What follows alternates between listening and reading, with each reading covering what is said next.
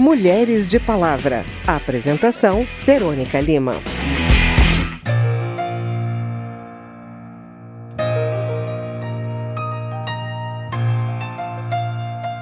Os problemas econômicos decorrentes da pandemia do novo coronavírus estão atingindo mais diretamente a população feminina. A conclusão é de deputadas e especialistas que discutiram o assunto em debate virtual promovido pela Secretaria da Mulher da Câmara junto com a ONU Mulheres. Segundo elas, o impacto é mais significativo porque as mulheres são maioria em um setor fortemente afetado de serviços, além de representarem 80% dos trabalhadores informais do país. O repórter Cláudio Ferreira tem mais informações. Olê, mulher rendeira. Olê, mulher renda. A mediadora do encontro, deputada Alice Portugal, do PCdoB da Bahia, listou algumas dificuldades desta parcela da população. As mulheres estão na linha de frente dos cuidados com os enfermos, com as crianças, com os idosos, com as crianças que neste momento estão fora da escola. Tivemos um aumento da sobrecarga de trabalho doméstico, o aumento da violência e a demissão de mais de 7 milhões de mulheres no Brasil. Em relação à violência doméstica, as debatedoras informaram que, segundo dados do Disque 180, as denúncias cresceram 35% em comparação com o ano passado. A procuradora do Trabalho, Adriane de Araújo, apontou providências para frear esse aumento, como a possibilidade de fazer ocorrências online, o direito de as vítimas poderem ser transferidas do emprego ou se afastarem por seis meses, além da necessidade de autonomia financeira. É importante adotar ações afirmativas com incentivos fiscais para que as empresas contratem mulheres vítimas de violência doméstica. Apenas por meio da independência econômica é possível romper esse ciclo de violência que a mulher tem encontrado nesse ambiente de pandemia. Maria Lucia Escuro, da Comissão Econômica para a América Latina e o Caribe, a CEPAL, ressaltou o papel do Estado no enfrentamento da crise econômica que o coronavírus está provocando em todo o planeta e acrescentou que a expectativa é que só na América Latina 120 milhões de mulheres estejam em situação de pobreza até o fim de 2020. Juliana Maia, do ONU Mulheres, pediu atenção redobrada a grupos vulneráveis, como mulheres negras e indígenas, e apontou uma uma situação especialmente precária para as trabalhadoras domésticas. Elas enfrentam uma coação para trabalhar e o preconceito também dentro do seu próprio trabalho, devido à contaminação e ao risco em que estão expostas, né, no transporte de sua casa até o local de trabalho. E muitas vezes são coagidas a ficarem nos seus locais de trabalho, a pernoitarem, sendo que o acordo e o contrato inicial com os empregadores não foi esse. É majestrosa a tua capacidade de me motivar. Me enches de orgulho, é, filha da sogra. Entre as sugestões feitas durante o debate está o investimento na chamada economia do cuidado, já que as mulheres cumprem muitas horas de atividades que não são remuneradas. Também foi proposto que haja garantia de trabalho remoto àquelas que cuidam de crianças ou pessoas com deficiência, além de uma redução de jornada para os casais que proporcione uma alternância no cuidado dos filhos. Da Rádio Câmara de Brasília, Cláudio Ferreira. Lugar de Mulher.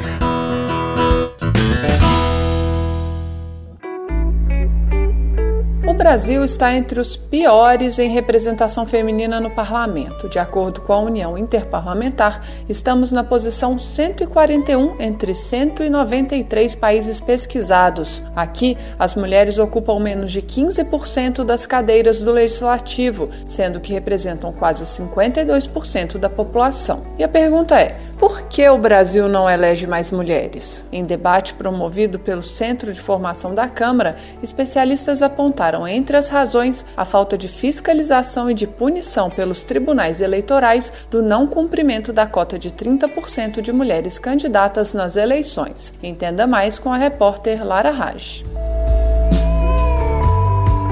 Analista judiciária do Tribunal Regional Eleitoral do Espírito Santo, Daniela Travaglia, destaca que entre os 15 países que mais possuem mulheres em seus parlamentos, 11 implementaram algum tipo de cota para que a representação feminina fosse garantida. Ela ressalta que, diferentemente do Brasil, alguns países da América Latina ocupam boas posições no ranking. Entre eles, a Argentina, 19 colocada, com 40% de mulheres no legislativo. Daniela explica o que a Argentina fez de diferente do Brasil para garantir a colocação. A implementação das cotas veio com severas sanções para os partidos políticos. Isso é fundamental. E no Brasil, o que, que aconteceu? Recomendação. Recomendação no Brasil é a mesma coisa que o quê? Nada. Ninguém cumpre determinação que se não tiver sanção, se não tiver pena. Já na Costa Rica, que ocupa a 12ª posição no ranking da União Interparlamentar, com 45% de mulheres no parlamento, a grande diferença em relação ao Brasil é a existência de uma lei que trata da não discriminação das mulheres na estrutura dos partidos. Em maio, o Tribunal Superior Eleitoral decidiu que a reserva de 30% de mulheres candidatas seria válida também para as disputas nos órgãos de direção partidária. Mas, conforme destacou Daniela Travaglia, mais uma vez não foram fixadas sanções para o descumprimento da regra. A advogada e pesquisadora Edilene Lobo elenca outros motivos para a baixa participação das mulheres na política brasileira. Nós não elegemos mais mulheres porque a elas não é dado o mesmo tempo de exposição pública que os homens, a elas não é conferida a mesma parcela de recursos e mulheres, como mulheres negras, ainda não estão representadas no mundo público da vida como merecem Edilene lembra que decisão do TSE de 2018 garantiu a reserva de 30% do tempo destinada à propaganda eleitoral gratuita no rádio e na TV para as candidatas. No Congresso, tramitam propostas questionando essas cotas, mas ela acredita que a sociedade brasileira não vai admitir retrocessos. A pesquisadora defende a retomada pela Câmara do debate sobre a proposta de emenda à Constituição que propõe que até 2030 haja ocupação paritária de homens e mulheres no parlamento momento. O texto, que aguarda votação pelo plenário, reserva cotas fixas de vagas para as mulheres no legislativo, e não apenas cotas para as candidaturas, como acontece hoje. Consultora na área de gênero e políticas públicas para as mulheres, Ermelinda Ireno teme que, com a pandemia de coronavírus, as mulheres sejam as mais prejudicadas nas eleições municipais deste ano. Nas eleições de 2016, o número de vereadoras eleitas foi de apenas 13% do total. Homens e mulheres que estão dentro de casa com seus filhos filhos estão estabelecendo as mesmas atividades ou o acúmulo de atividades voltou para a mão das mulheres? E esse acúmulo de atividades na mão das mulheres vão impedi-las de ir para o jogo, que é o jogo político, vão impedi-las de ir para a arena de uma forma igualitária com os homens. Para a pesquisadora, a grande lição nas últimas eleições veio de mulheres negras que conquistaram espaço em assembleias legislativas a partir de mandatos coletivos. Segundo Hermínio Ermelinda, a exclusão das mulheres negras é tão grande que elas não conquistariam mandatos no formato tradicional. Ela acredita que com o novo formato podem vir mudanças para a democracia brasileira. Da Rádio Câmara de Brasília, Lara Raj. Nenhuma a menos. Uma mulher entra na farmácia. No balcão, ela mostra ao atendente um X vermelho desenhado na palma da mão. Será um trecho de filme de suspense? Não, é a campanha Sinal Vermelho contra a Violência Doméstica, idealizada pela Associação dos Magistrados Brasileiros e pelo Conselho Nacional de Justiça. A mulher é uma vítima e o X vermelho diz ao atendente que ele deve chamar a polícia. Recentemente, a bancada feminina da Câmara firmou seu apoio à campanha. A repórter Carla Alessandra tem os detalhes.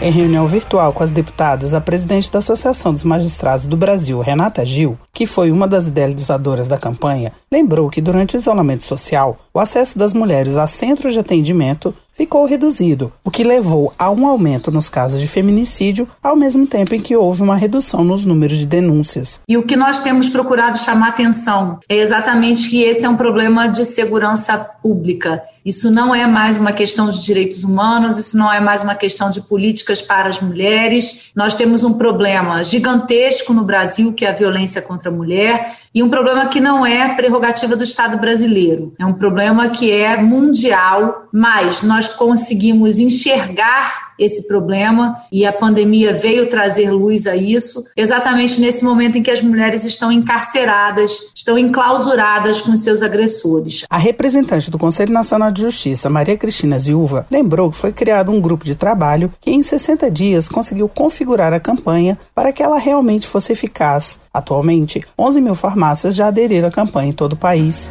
Oye, tu, mi amor, me estás matando.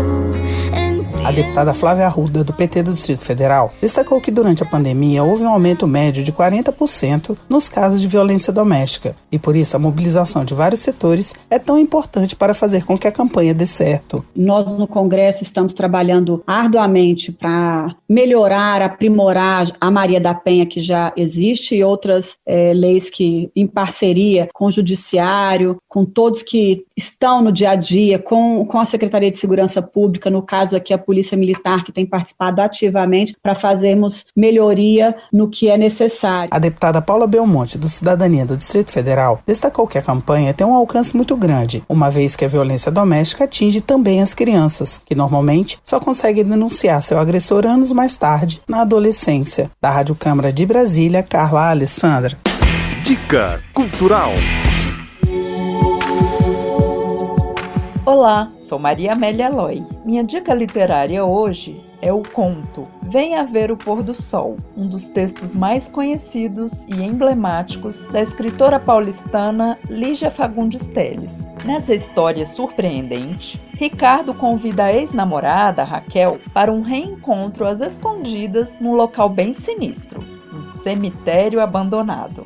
Ricardo parece não ter esquecido seu amor e não ter se conformado com o fim do namoro. Raquel, no entanto, parece muito bem com o novo companheiro, ciumentíssimo, riquíssimo, como ela faz questão de enfatizar, para humilhar o ex-namorado.